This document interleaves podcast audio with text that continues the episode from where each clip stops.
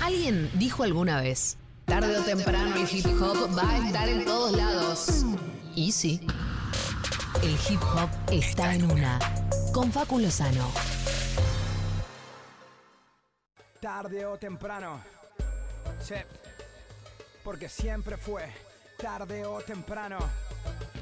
Sí, señores, el señor Facu Lozano. ¿Cómo le va? Buenas tardes, Facu.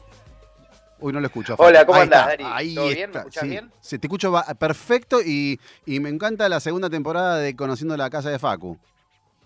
No, no, ahora no estoy en casa, así ¿Dónde que estás? te estoy haciendo conocer otro lado. ¿Dónde estás? En un, en un patio, deduzco.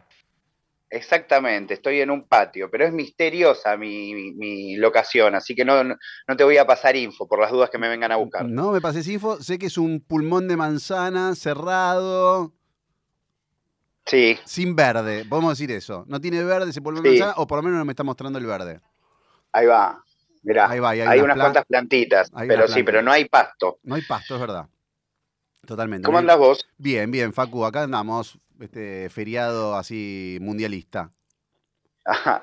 Claro, claro, yo honestamente casi no registré el comienzo del Mundial, estuve todo el fin de semana trabajando Claro. eh, básicamente en lo que les voy a compartir en el día de la fecha. Eh, como siempre em, pregona el separador hermoso que me armaron, eh, que es tarde o temprano el hip hop va a estar en todos lados. Bueno, sucedió algo increíble por segundo año consecutivo. voy a intentar ponerlos un poco en contexto Sí. el Ministerio de Cultura tiene un sistema, un programa que se llama MICA, que es el Mercado de Industrias Culturales de Argentina. Dentro de ese espacio se propone o se incentiva para que cada disciplina del mundo del arte de Argentina intente crear, eh, crecer, profesionalizarse y básicamente eh, otorgarle valor a cada una de las disciplinas artísticas. Estoy pasando me, refiero literalmente a todas, desde las artesanías de los pueblos originarios, eh, pasando por cualquier tipo de, eh, de música y género musical, por supuesto el cine, como la poesía, es algo verdaderamente inclusivo y enorme que ha permitido que muchas disciplinas dentro del mundo del arte crezcan y encuentren un apoyo del Estado, eh, más allá del gobierno que, que, que esté, eh, para poder crecer, para poder progresar, para poder proyectar hacia adelante.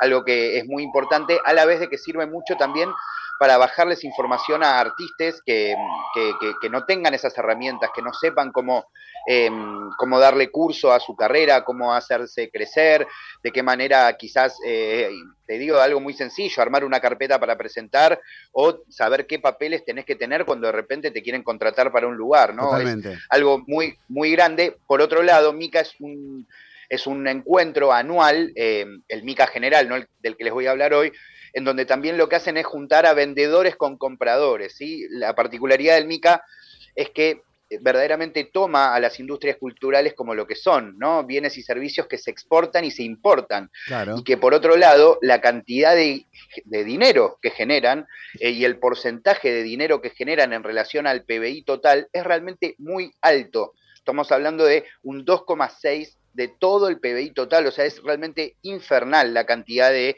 eh, dinero, o sea, por, no, ni siquiera lo pongamos a nivel emocional, artístico, la cantidad de dinero que generan esas industrias culturales, por eso es súper importante entender el valor de Claro. eso a nivel financiero y económico también, para que sigan creciendo, no en el sentido de generar más dinero, sino que efectivamente puedan llegar a más lugares y seguir creciendo. Claro, que esos, Lo que no había pasado... esos productos que incluyen No, todo lo que acabo de decir, productos audiovisuales, eh, de escritura, un montón de cosas, abarca todo eso que hablamos de la venta y la compra de est- estos productos, sería.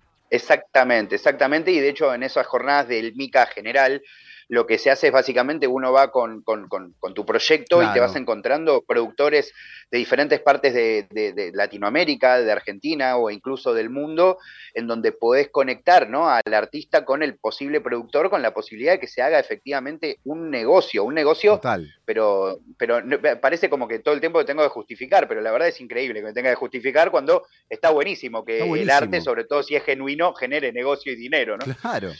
Pero es así, es la base. no, hace- eh, no es por amor al arte, es porque tiene que ser un negocio, porque vos estás vendiendo lo tuyo. Exacta, exactamente. Lo que no había pasado hasta el año pasado es que existiese dentro del MICA el hip hop o, alguna rama del hip hop como parte de esa enorme cantidad de disciplinas. Y a partir del año pasado sucedió que se incluyó al freestyle como una punta de lanza, como para intentar que el Ministerio de Cultura y, el MICA pudieran empezar a, a, generar ahí una sinergia con ese mundo del hip hop tan enorme. Y se generó el año pasado un evento en donde centralmente se focalizaba en el mundo del freestyle. Se organizó una competencia el año pasado en donde eh, convocaban a, ganadores de casi todas las plazas del país. O sea, de competencias de todo el país para que compitieran y vinieran, eh, obviamente todo bancado por el Estado a competir, en algunos casos por primera vez a la ciudad de Buenos Aires, en una competencia que, como digo, cruzaba a muchas de las plazas de Lander. Algo increíble que se vivió el año pasado. Lo que no nos imaginábamos, todos los que somos amantes del hip hop, como siempre les digo, es que esa política no solo iba a continuar, sino que se iba a enaltecer, que se iba a rebustecer, que iba a ganar vigor em, y que iba a apostar a un segundo evento como es el que se dio este sábado y este domingo en Tecnópolis, en donde directamente ya no había solo freestyle, sino que apostó incluso a algo que dentro del mundo del hip hop todavía es algo que cuesta. Yo en algún momento les he comentado que originalmente cuando el hip hop nace en Estados Unidos, se dividía en elementos, ¿sí? Dentro de la cultura hip hop había muchas cosas que no era solamente la música. Estaba la música, estaba ser DJ, estaba ser grafitero, estaba los que les prestamos atención a la pilcha, el streetwear, estaba el lenguaje callejero, estaba los bailarines, el breakdance, o sea, un montón de cosas involucraban e involucran, ¿no? O conforman lo que nosotros le solemos decir hip hop. Y lo que ha sucedido después de que se tomó mucha más visibilidad y fama a los raperos o los traperos y los freestylers, es que un poco empezó como a separarse, ¿no? Como si fueran cosas distintas.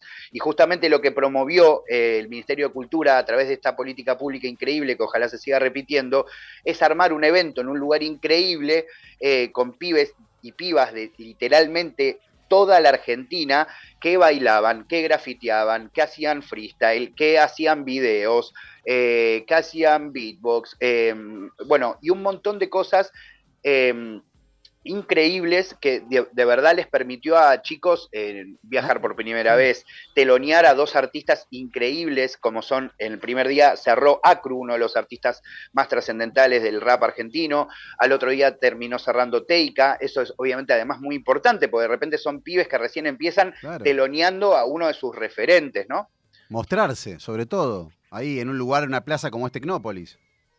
Exactamente, exactamente. Eh, y por otro lado, por si fuera poco, le agregaron además durante la, tarde, perdón, durante la mañana y hasta la tarde también, talleres de formación había muchos talleres de formación, yo también pude participar en uno, para que todos los concurrentes de ese festival pudiesen formarse en relación a poder darle valor a, tu trabajo, de poder crecer, por ejemplo, como jurado de una competencia, para poder aprender sobre periodismo eh, vinculado al hip hop y las redes sociales, poder aprender sobre... Em, eh, el hosteo, la gente que, se dedica a, conducir un evento de freestyle.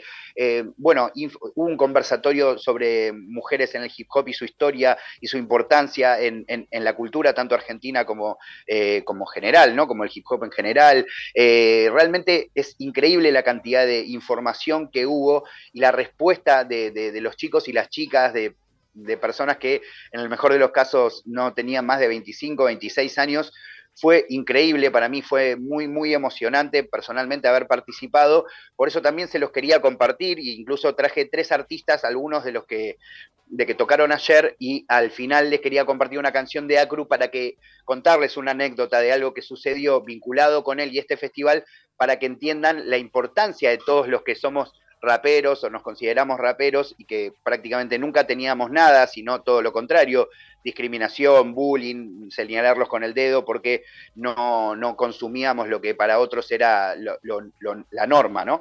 Em, eh, así que no sé, fue unos días de muchísima emotividad eh, que porque además eso, por ejemplo, a mí me tocó hacer el stream, ¿no? del canal de Twitch del Ministerio de Cultura y literal pude hablar con pibes de Chaco, del Río Grande, de Santa Fe, de eh, Córdoba, de Mar del Plata, de, o sea, de Salta, de Catamarca, es una cosa maravillosa eh, todo lo que está pasando con el hip hop y sobre todo, una cosa maravillosa, que el Estado tome un rol protagónico, no para querer sacar provecho, sino todo lo contrario, para que ellos saquen provecho del lugar que debería o que tiene en este caso el Estado con la generación de una política pública. Para mostrarlos, ¿no? Eso, es que puedan mostrarse y no sé qué, qué porque no sé, lo pienso y digo, si estaría, hubiera estado en tu lugar, escuchar a esos pibes, ¿qué, qué te quedó? ¿Qué, qué, qué rescatás? ¿Qué agarrás? ¿Qué, ¿Qué es lo que te llevas de esas charlas con todos estos chicos de todo el país que me imagino que habrán estado como exultantes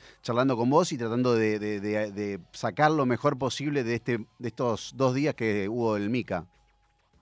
Sí, en realidad lo que más me llevo es que, que lejos de que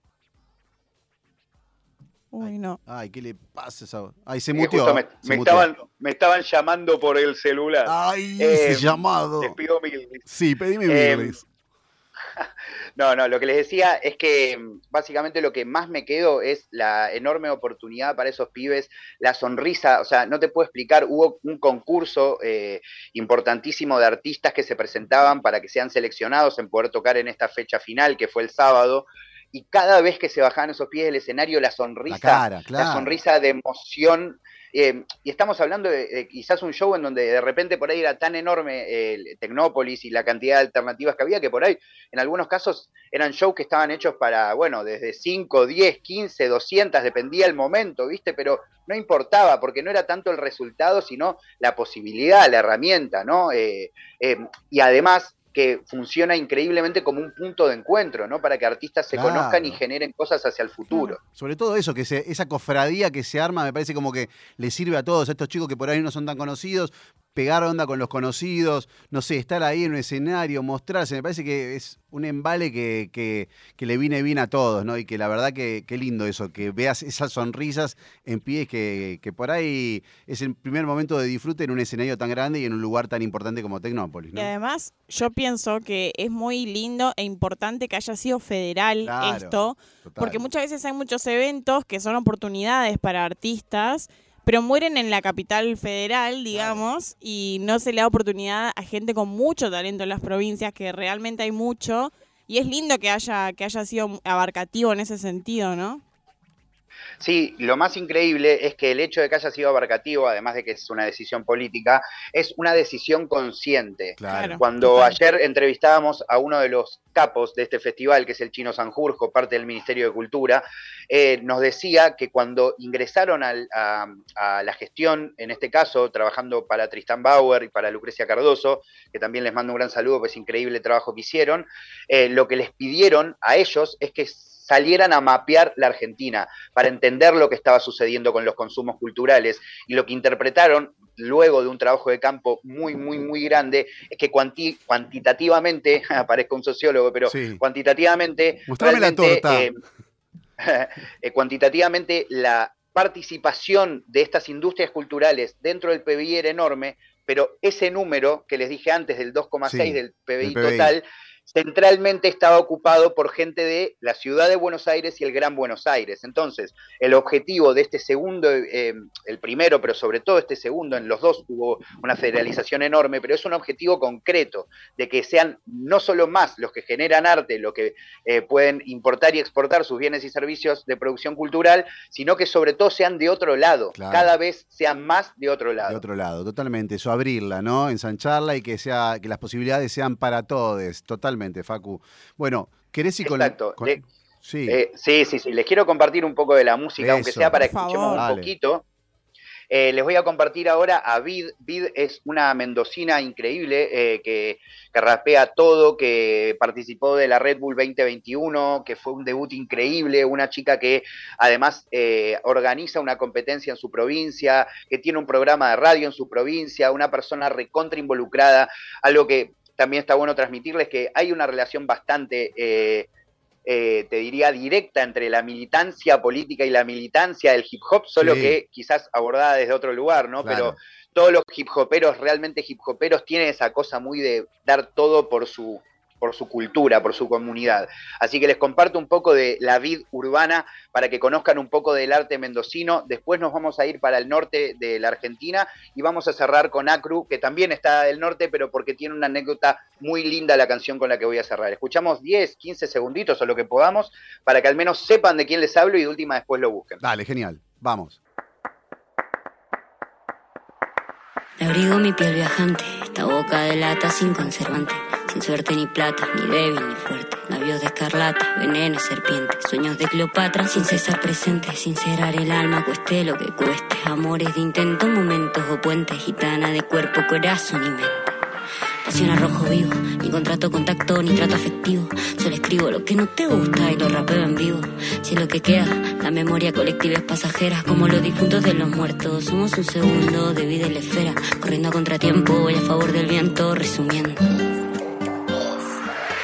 Mudo, mido, hago, miedo al trago después del último, bailando apartado. Taconeando la acera, esperando que llueva café, no sé, no cambiaré. Muevo con el porqué, de dónde seré, la raíz se me aprietan los pies, me busca dispuesto, me fui hace diez, no te aferres, en lo que seré, ahora me voy, en lo que seré, nunca encajé, mucho encajé, bella para el aguilarre, brujas y brebajes, relaje, solo narré, correr de mi día, a veces sobria, otra sombría, sombra de un sinfín de sinfonía, de mí yo intentando, quemando pestañas, leyendo, Lindo, Facu, es hermoso esto, es hermoso lo que hace ella. Tiene un estilo muy, muy único, muy, muy suyo. Sí, sí, les recomiendo además que si les interesa mínimamente lo que están escuchando, que busquen también cómo freestylea, porque es una piba muy, muy profunda, tiene una voz además como que te atraviesa, como es una, realmente genia, es una, niña, la verdad, o sea, tiene 22 años, es muy jovencita, eh, quizás le estoy agregando un poco de edad, espero que, no se enoje si es así, pero digo, es muy, muy, muy joven realmente y, tuvo la oportunidad de tocar en ese escenario, además compartió con otros compañeros de ella, realmente fue impresionante, al igual que lo que les voy a compartir ahora es, en este caso, una reversión de una canción que ya conocemos, pero que tiene la particularidad que están involucrados dos artistas que tocaron este fin de semana en Tecnópolis, em, de la zona norte, si no me equivoco, Jujuy, Catamarca, Salta, porque son dos artistas, no recuerdo exactamente de qué lugar era cada uno de ellos, pero bueno, tiene uno, el nombre más increíble del festival, se llama Purma, Market, muy bueno, muy bueno. O sea, Purma Market, ¿entendés? Y, otro lado, y otra que es eh, Ami Six. Así que les comparto un poco de este arte eh, urbano, este hip hop eh, hecho en, el norte de nuestra Argentina, para que disfruten un poquito y ahí ya cerramos con esta columna dedicada al Mica Freestyle, esta política pública que como decía ayer cuando me tocó streamear, ojalá continúe más allá del lugar del gobierno, ¿no? Es, es, impresionante a veces que estas políticas tengan tanta importancia, tanta magnitud, tanta relevancia, generen...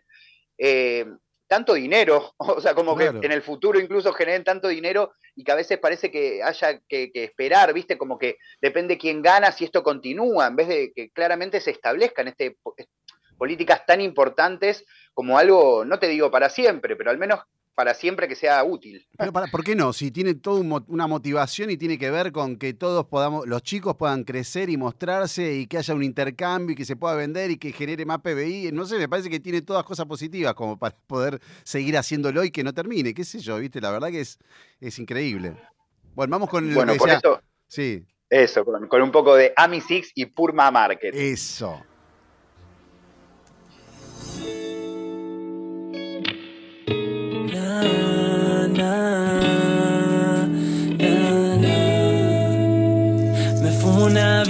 Escribo tres temas de las cosas simples, salen rimas buenas.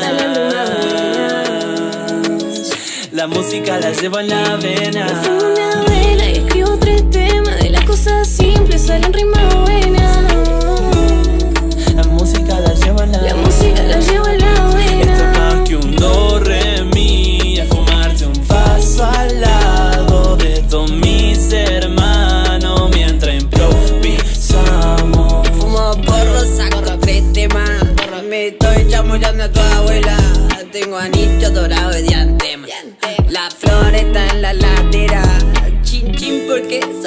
Salió hembra. Solo afecta y música en la vena.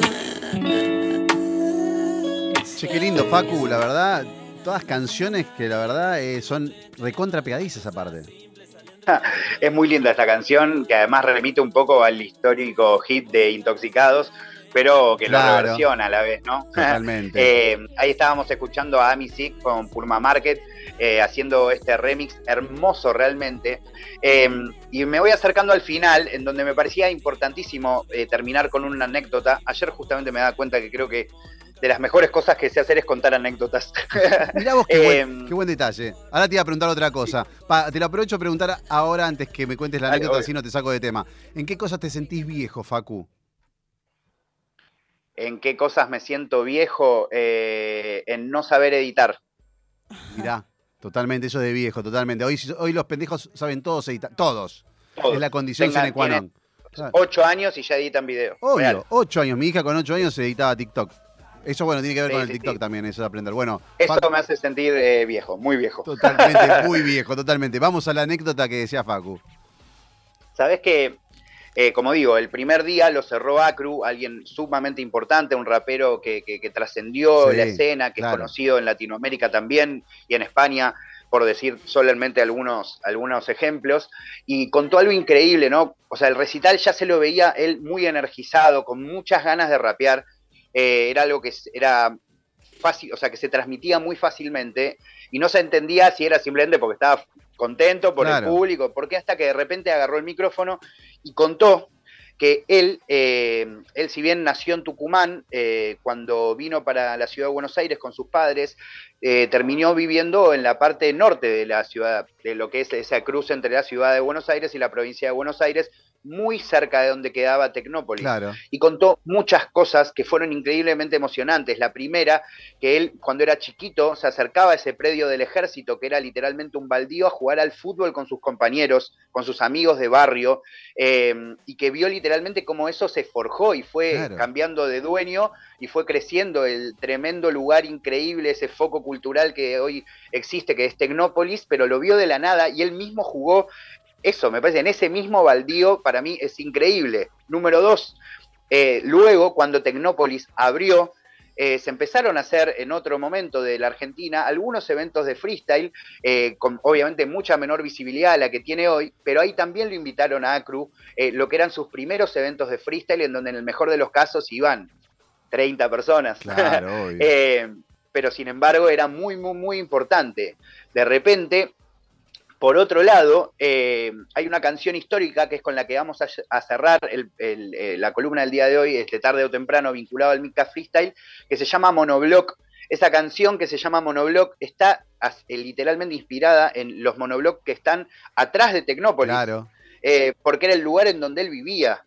entonces, la increíblemente, la, increíble em, emoción que él tenía y y lo contento que estaba de haber transitado, vivido todo, ese proceso, con todo lo que le costó y terminar cerrando ese festival, no solo eso, sino que a la vez el terminar siendo útil para que artistas que hoy están en donde estaba él al comienzo puedan tener mucha más visibilidad, ¿no? O sea, fue como, de hecho, después hablaba con algunos de los organizadores del MICA y decían, hay que grabar esa anécdota y, y como utilizarla como la manera de, de vender este festival, porque claro, es increíble, o sea, además te muestra la línea cronológica del 0 al 100, de, bueno, al 100, en realidad al 50, al 100 va a venir en unos años, em, pero digo, de, crecimiento, de, posicionamiento en la escena, y, y no solo eso, sino, porque esto podría pasarles y que no les signifique nada, pero no, para ellos es muy importante y por eso lo transmitió y te digo que casi terminamos llorando todos. Y pero claro, tiene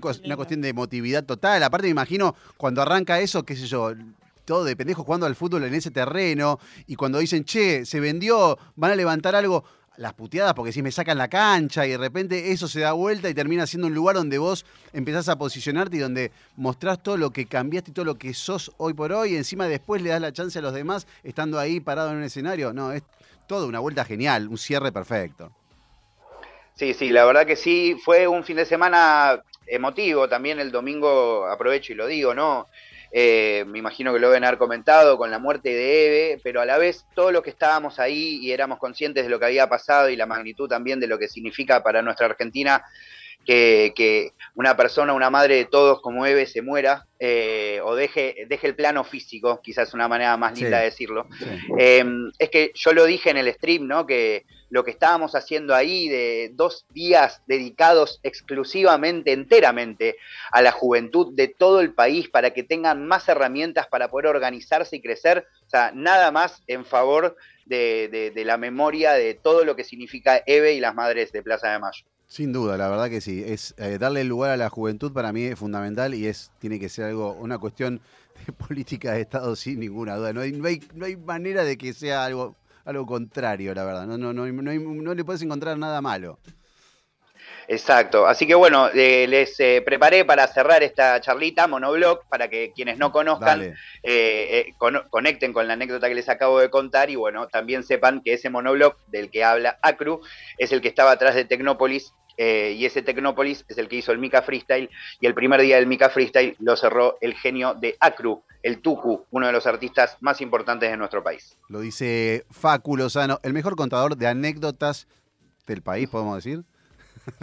No, no, del país no. Si querés podemos decir del periodismo de hip hop. Ahí me encantó. Dale, más, chiquito, te queda mejor. Dale, dale, bien, ahí está. Facu, vamos a escuchar Monoblock con Acru, hablando de lo que, todas las anécdotas y el anecdotario que contó Facu recién, Monoblock en una a las 15.33.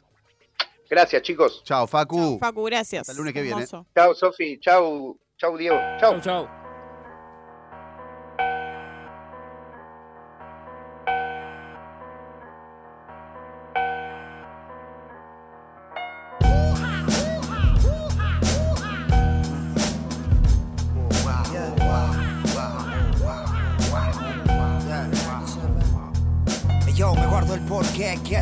Mi plan.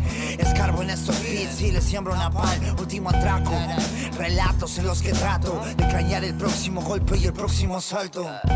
Destinatario que esta hoja en blanco, recipiente en el que vomito lo que no guardo. Los pocos medios no volvieron exactos. Bendita esa fe ciega que ahorcó el anonimato. Estado actual son voces sin retorno, frases a punto porno. Cuando se descuide se lo cobro. Me conocí entre latas y bombo, trampa y escombro, malas y logros. Me salva el que a llorar te sirve el hombro. Esperan a que falle ese player que hace que se callen cual delantera del Bayer. Es Bogdad, relajado flota, eso llena la hoja. La mierda no están en mi tropa. Cuando se juntan se van de boca. Y si la data llega una mano, lava la otra. Paz, cuido de lo mío. Macrupa se ocupa de ese látex podrido. La brusca forma de hacer ruido. Con un latido escribo al hilo lo que te hace volar y endulza tus sentidos. La necesidad me quema, salgo a buscarlo. Con la calma del que distribuye el medio campo. Tiempo en contra como el que ve el cambio, respiro, acto seguido, inmortalizarlo, bienestar cultivo. No soy una persona ejemplar, yo solo rimo. Yes, yo no sé qué andan diciendo, corta paje cierto, invierto por mi tiempo. Se me ha visto fallar, pero jamás quedarme quieto, estuve ahí. Cuando más beso daba sangre, estuve ahí.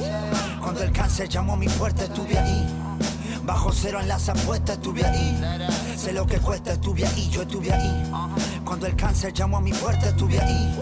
Cuando Mabel sudaba sangre, estuve ahí. Bajo cero en las apuestas, estuve ahí.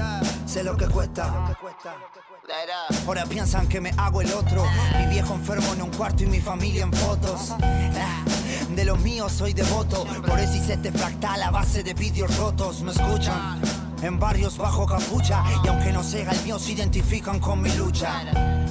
Será Cruz me dio cosas grandes, pero es Agustín el que brilla para mi madre. Que estudie una carrera, que haga algo importante. Ahora tienden a juzgarme quien optaron por el plan. Guacho, ¿cómo explicarte? Cero llanta nueva y un estudio de puta madre. Me desconocen a simple vista. Para algunos soy un vago, para el otro el que hace freestyle. Ninguna de las dos me identifica, pero si ese no sé qué es que me vuelve artista. Mensajes en signos, estricto en el ritmo, dueño del micro, guacho del pipo, el hijo del Víctor. Ah, ese amor es infinito, traje luz a mi distrito como el Diego a la Fiorito. Déjalos que flyen, tiran face, corte flyer. I living in the hood, no como esa crew de Spice Girls. Manos en el aire, este es mi último baile. Y citado bajo la niebla que escribo in the darkness.